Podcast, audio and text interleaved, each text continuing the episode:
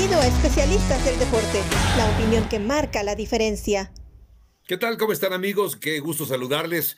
Bienvenidos al podcast de Punto Extra de Especialistas del Deporte. Aquí se habla NFL y lo hacemos junto a Raúl Alegre, Roberto Abramovich, soy Javier Trejo Garay, producción de Oscar Pérez, por cierto. Oigan, pues eh, de entrada les saludo con mucho gusto, Raúl, Roberto, y yo quisiera, si me permiten hablar, primero de los Giants. Después de haber ganado, como le ganaron primero a los Titanes de Tennessee, con una magnífica actuación de Saquon Barkley, con buenas decisiones de Dable, que a mí me, encantó lo que, lo que hizo en aquel primer juego, acaban ganando también este mismo fin de semana. Es decir, están 2-0, Raúl Roberto, por primera vez desde el 2016, último año, por cierto, en que llegaron a el equipo, perdón, a los playoffs. Y esta pregunta, pues obviamente me es me, lleva a pensar este equipo de gigantes puede ser contendiente. ¿Para qué está el equipo de los gigantes con esta división oeste de la Nacional, eh, Raúl? Mira, eh, me parece complicado que puedan ellos ganar la división.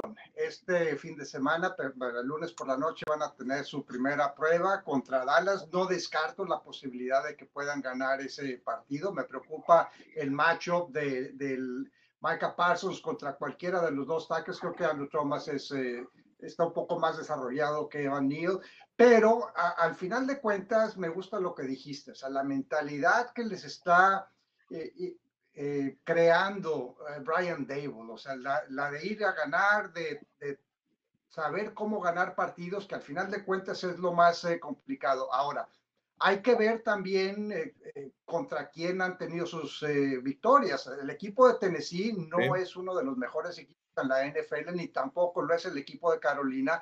Y los quarterbacks respectivamente son Ryan Tannehill y Baker Mayfield. Tampoco son unas lumbreras. Ahora enfrentan a Cooper Rush, que tuvo un partido sólido contra Cincinnati. Para mí, este equipo de los gigantes está en etapa de desarrollo, va por buen camino, me gusta lo que están haciendo defensivamente, pero ponerlo yo todavía como contendiente, pues quizás porque en la conferencia nacional es, ah, no hay, eh, no se han visto grandes equipos hasta el momento, pero para ganar la división sí lo veo muy complicado, veo mucho más fuerte al equipo de Filadelfia.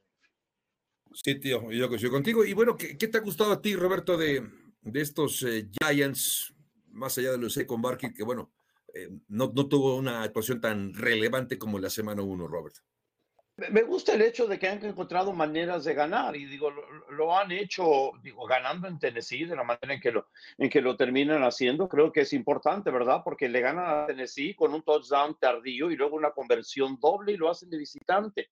Luego le ganan a los Panthers. Claro, los Panthers terminan regalándoles seis puntos este, después de, de, cometer errores, pero ellos están forzando sus errores, ¿verdad? Julian Love, el profundo, que, que, que termina capturando a Baker Mayfield en al final del partido. Son cosas importantes, ¿verdad? Me gusta la mentalidad. Yo siempre he dicho que equipos malos encuentran perder, encuentran maneras de perder partidos, equipos buenos encuentran manera de ganarlos. Me gusta lo que están haciendo los Giants porque han encontrado la manera de ganar sus dos partidos esta temporada, ¿verdad? Y cambia la mentalidad y hay una emoción en Nueva York y todo, porque vienen, este, porque vienen jugando bien, van a jugar contra los Cowboys, que por cierto no juegan muy bien contra Dallas, han perdido que son nueve de los últimos diez partidos contra, contra Dallas, pero ven, llegan a este partido y creen que son favoritos y que van a ganar y hay un ambiente muy distinto en esta ciudad eh, basado en lo que los Giants están haciendo aquí temprano en la temporada, pero al final de cuentas yo no sé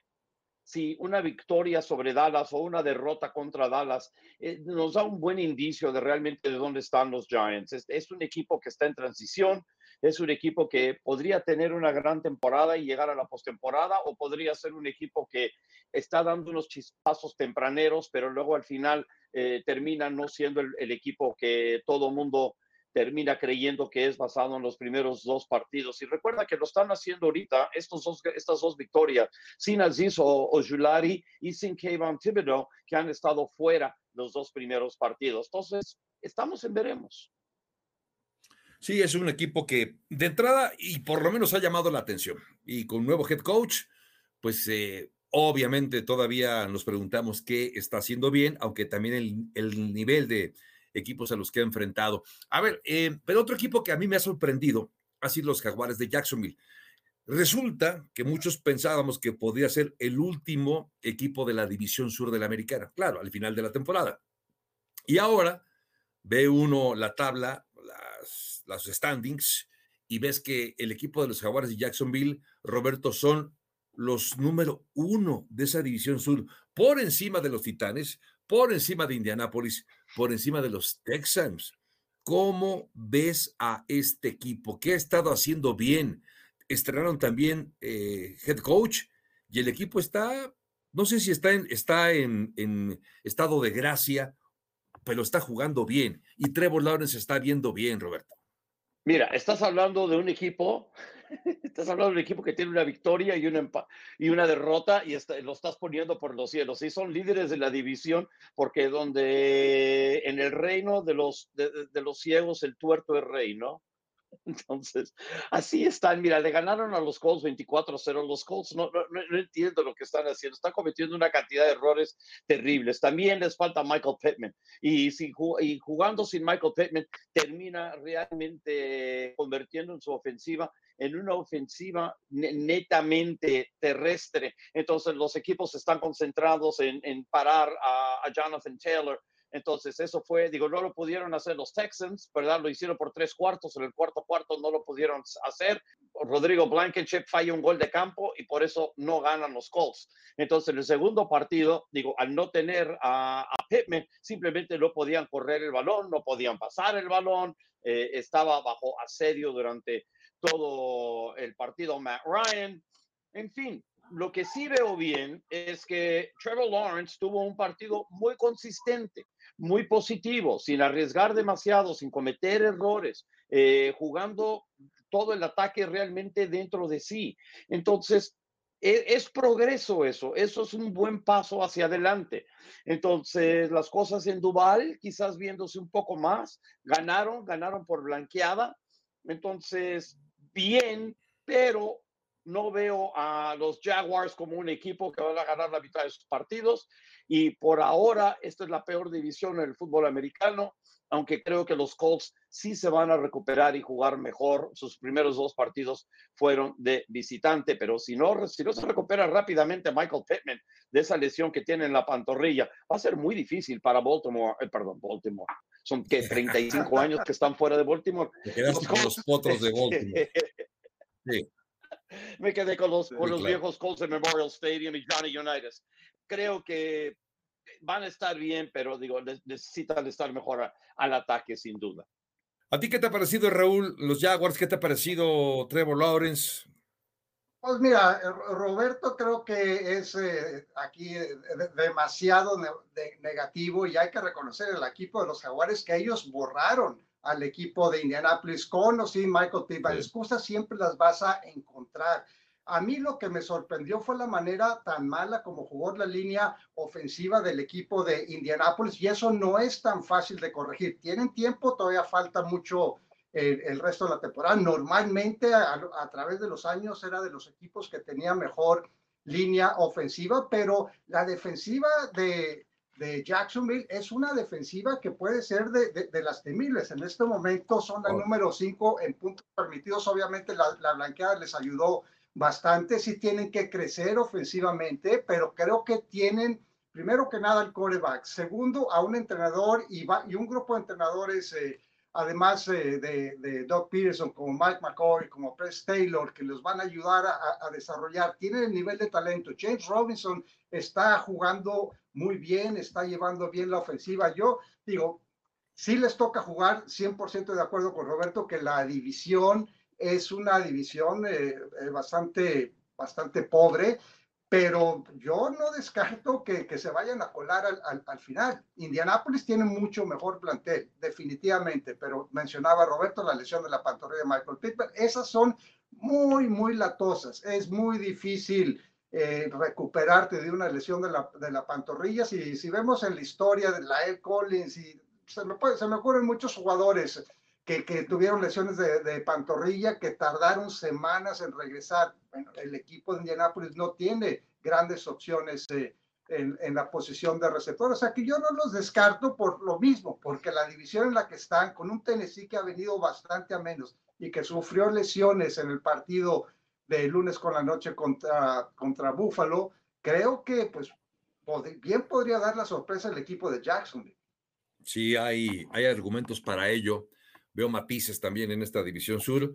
Eh, Jonathan Taylor es un muy buen corredor y, buena parte de la, del, volumen de juego terrestre tiene que pasar por ahí, por eh, Jonathan Taylor. A ver, eh, hablemos también, déjenme decirles, déjenme que les cuente. Yo sé, que aquí, yo sé que aquí voy a pisar algún callo, quizás hasta dos callos, no lo sé, pero resulta que mi colaboración de esta semana en ESPN hablaba yo de los actores de reparto que acabaron teniendo un papel estelar en esta semana número dos.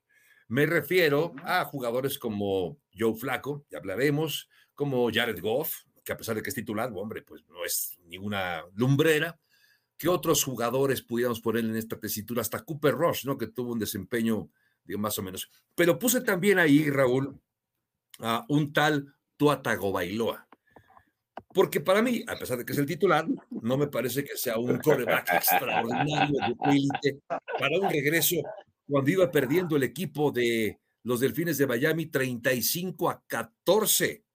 35 a 14, cierto, se inspiró Tuatago Bailoa y nos dio un partidazo en ese último cuarto. Regresos, regresos de verdad interesantes e increíbles. ¿Qué destacas de ese partido, Raúl? De Miami y su regreso sobre Baltimore? Mira, para que se den regresos, y pues hubo cuatro muy, eh, o sea, muy sonados, que con diferencias eh, holgadas de marcador que después fueron recuperadas. Tienen que pasar dos cosas. Una, un equipo juega muy bien y el otro equipo juega muy mal y comete muchos errores. O quizás se confían, quizás juegan defensiva preventiva, lo que quieran. Pero en el caso de Tua, pues bueno, tú lo consideras jugador, eh, un eh, eh, miembro de reparto, no, el, protagonista, pues es, el conductor de la orquesta, es el conductor de la orquesta y si él no toma buenas decisiones, si él no tiene precisión a la hora de lanzar sus pases, aunque le falte brazo, porque pues vimos en, en pases profundos como tanto Waddle como uh, Hill tenían que frenarse un poco, pero pues bueno, es lo que es, ¿no? O sea, Joe Montana y, y Drew Brees y todos ellos, que no los estoy comparando a Tua con, con ellos, pero tampoco tenían un brazo muy potente, ¿no? Entonces, eh, aquí yo lo que veo también tuvo mucho que ver el nivel de la defensiva de, de, Baltimore. Baltimore terminó la temporada pasada como la peor defensiva de pase en toda la NFL y yo se lo atribuía primero que nada a, que eh, estuvo lesionado Marcus Peterson, a que Sean Elliott solamente jugó seis partidos, a que Marlon Humphrey estuvo entrando y saliendo, de que no podían presionar.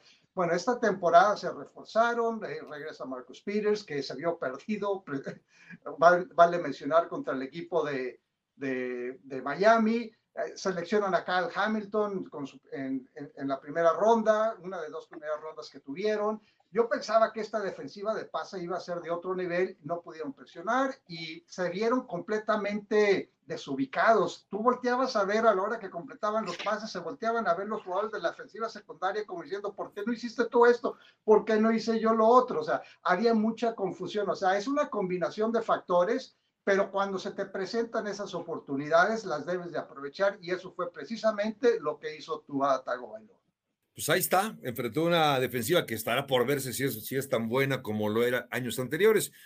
Podría pasar, bueno, estaba pensando pasar directamente a hablar de. Dale mérito, tiene que aprovechar esas, oportunidades, Javier. No, pues sí, pero ante qué defensiva. ante qué defensiva. No quiere decir que no las, las dejes de aprovechar.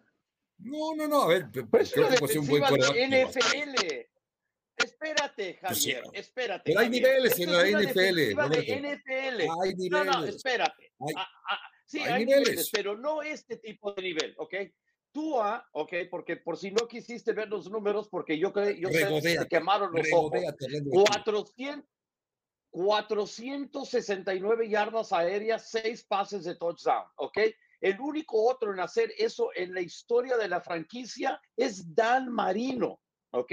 Uno. Dos, Cuando estaban abajo por 21 puntos en la segunda mitad, Tago Bailoa lanzó para 319 yardas y 5 touchdowns, ¿ok? Y estaban abajo por 21 puntos.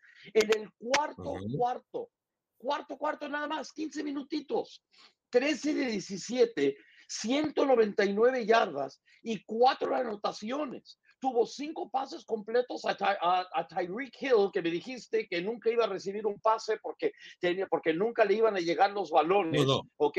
Cinco pases a Hill, cinco pases completos, 142 yardas, dos touchdowns, incluyendo uno de 48 y uno de 60. ¡No juegues! Digo, él también tiene que hacer algo para que puedan hacer, tener este tipo de regreso. No, no importa que sea la defensiva de los Bad News Bears, que son de béisbol y son chavos. a ver, a ver. No, no tengo duda que talento debe tener este, este jugador. No creo que sea tan malo. Ah, ahora, tan malo. esa es la primera vez que dices algo así. Sigue. Dije que no es tan malo. O sea, es malo. No tanto. Eso es lo que estoy diciendo. Pero el que, ¿cómo, ¿cómo te explicas?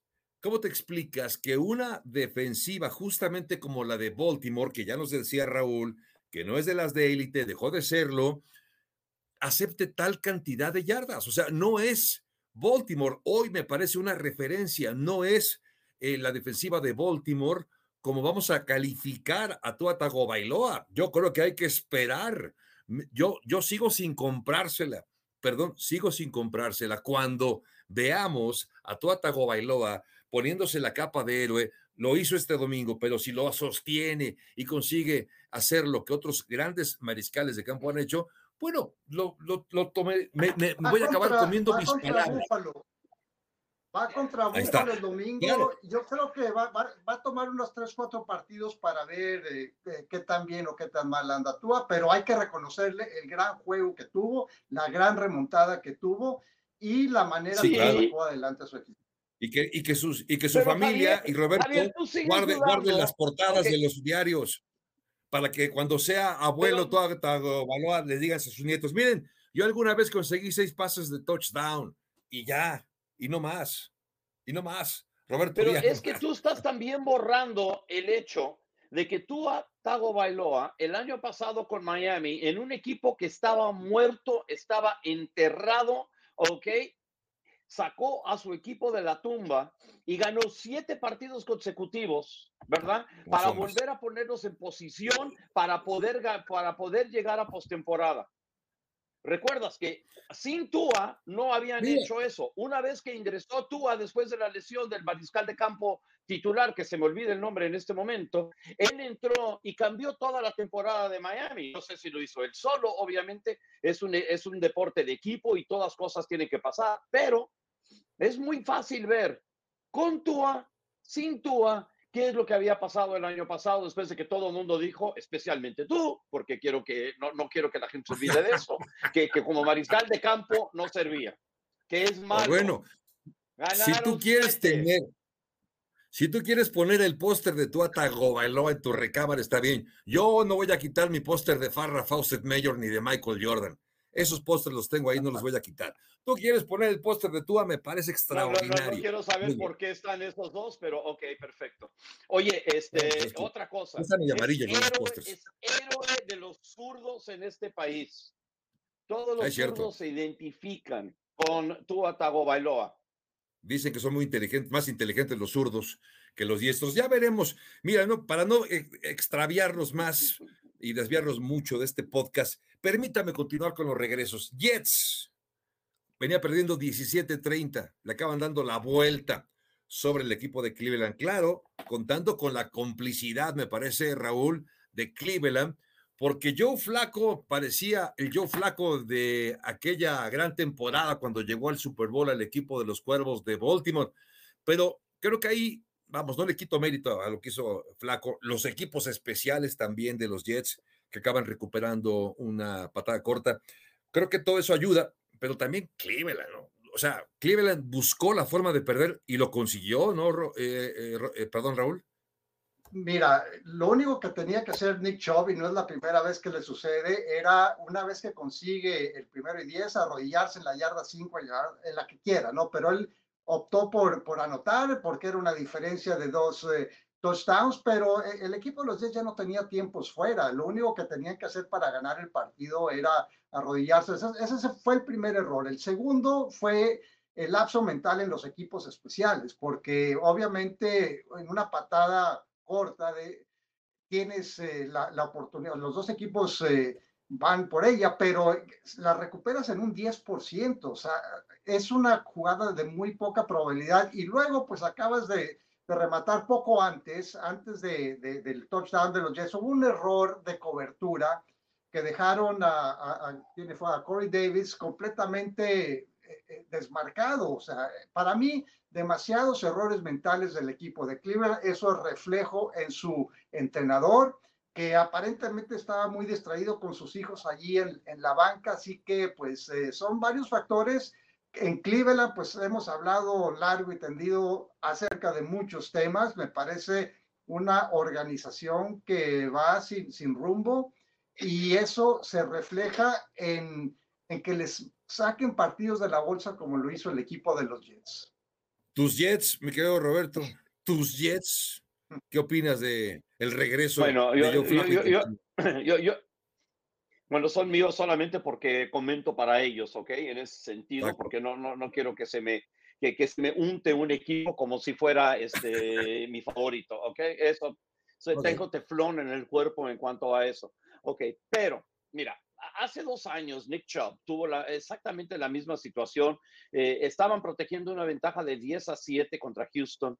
Chubb corrió 59 yardas, pero en vez de anotar, se salió en la yarda 1 y los Browns pudieron quemar el reloj. Tenía que ser exactamente lo mismo. Y yo sé que la línea de, de primero y 10 y la línea de gol estaban muy, muy cerca, pero lo único que tenía que hacer era correr o dejarse caer dentro de esa yarda y media que tenía antes de ingresar a la zona de anotación. Él lo sabe, él lo reconoce, él sabe que cometió el error y eso, eso dio paso a lo que fue el regreso de los Jets. Mira, ah, Joe Flacco tuvo un partido extraordinario, 307 yardas, cuatro pases de touchdown, sin pases interceptados. Pero hay que tener también eh, Garrett Wilson, el, el, ala abierta novato, tuvo un partidazo, ocho recepciones, dos touchdowns 14 pases, de 14 veces le enviaron el balón. Entonces, en ese sentido, los Jets pudieron aprovechar los errores de los Browns, porque también hay oportunidades que tienes en donde el otro equipo comete errores, sin embargo, nunca te aprovechas de ellos. Los Jets sí lo hicieron, y digo, es en equipos en la misma situación de los Jets, creo que estaban 0 y 711 en la historia y terminaron regresando para ganar el partido. Quedaba 1.55. Si Chubb se sale, se hincan tres veces, los Jets nunca ven el balón. Ahí comenzó, ese fue el error principal. Y luego cometieron una serie de errores, como si, como si hubieran puesto una serie de dominós en el piso y tocaran el primero y los demás se fueron cayendo. Es increíble cómo Cleveland perdió este partido y de local aparte, de local. Bueno, increíble también fue lo que, lo que pasó en el Allegiant Stadium en Las Vegas, porque estaba ganando 23 a 7 Raiders sobre Arizona. Parecía que finalmente Raiders iba a conseguir su primera victoria del año. Arizona no daba color y tuvo un último cuarto de ensueño, Kyle Murray, eh, porque acaban empatando el partido, pero además con Kyle Murray convertido en MVP, consiguiendo conversiones de punto extra consiguiendo por sus propias piernas su velocidad y su elusividad, consiguiendo touchdown y luego en tiempo extra acaba eh, Raúl dándole la vuelta por un error también, por una gran actuación defensiva. En fin, ¿cómo explicar lo de Arizona que parecía que iba a perder este partido y acabó de verdad consiguiendo un triunfo que hasta el tercer cuarto parecía imposible, Raúl? Pues mira, lo que mencionaba al principio, tienes la combinación de una gran actuación con muchos errores de parte de, del rival. En el caso, lo que mencionas, Kyler Murray, por eso le pagaron lo que le pagaron y nunca hemos dudado de, de su talento. El, el jugador, yo, yo, lo vi jugar aquí en el estado de Texas, ganó tres campeonatos del estado, terminó con 43 ganados, cero perdidos en Oklahoma, terminó ganando el trofeo Heisman talento le sobra, lo que en muchas ocasiones le falta es disciplina y es liderazgo, pero en este partido se inspiró y pudo sacar adelante al equipo de los eh, Cardenales. Por otro lado, tienes a, unos Raiders que en los dos primeros partidos se han visto completamente desorganizados. O sea, Josh McDaniels llega como el Mesías, como la respuesta de Mark Davis a, a, una, a una pregunta que lleva ya muchos años con esta organización que tiene tantos seguidores y que ya por fin habían logrado calificar a, playoff, eh, estuvieron muy cerca de, de derrotar a Cincinnati parecía que el equipo tenía continuidad, había mucha unión en el vestidor, tenían un tenían jugadores para el sistema que ellos ejecutaban la temporada pasada. Ahora pues viene Josh McDaniels, trae a Patrick Graham de coordinador defensivo. Una de las cosas que yo dije a lo largo del receso de temporada y tuve una sesión con, con aficionados de, de los Reyes, les dije, es que los jugadores defensivos que tiene, en particular Max Crosby, para mí se va a ver eh, desubicado en este esquema. Tienen que definirle una posición. Para mí es un jugador que brillaba mucho más en un esquema 4-3 que en un esquema 3-4. Y vimos la cantidad de tacleadas, las veces que tuvo la oportunidad de taclear a Kyler Murray en jugadas clave que no lo pudo hacer. O sea, yo veo un equipo de los Raiders que está en este momento eh, eh, patinando, que no veo el liderazgo de parte de Josh McDaniels que tuvieron con Rick Pisasha, aunque Rick Pisasha no tenía el nombre y, el, y la reputación de un McDaniels. Claro. Sí, estoy de acuerdo contigo. Sí, eso es, eso es, no sé cuánto haya perdido Raiders con eso. ¿Tú cómo viste este juego y cómo te explicas la, la debacle de los Raiders, mi querido Roberto? Pues muy, muy, por el estilo, por lo que le está diciendo Raúl, ¿verdad? Y aparte, aparte de no tener todo eso, eh, no tuvieron a Davante Adams tampoco.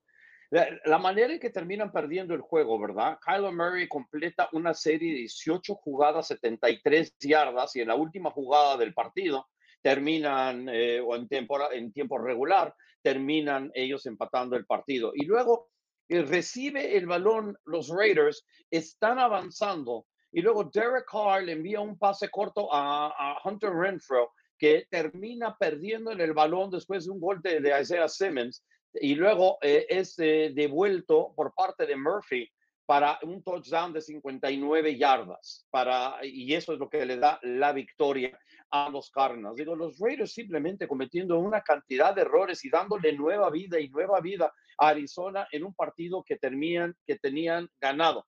Entonces, es difícil, yo me imagino que para asimilar esto, para un equipo bueno como los Raiders, y creo que son un equipo bueno, tienen más talento que el que tuvieron el año pasado, pero Rick Pisage sabía cómo sacarle, es cómo exprimirle el jugo a los Raiders, por eso los pudo llevar a postemporada, ganar ese partido de la manera en que lo ganaron en contra de los Chargers para poder avanzar a postemporada y todo eso.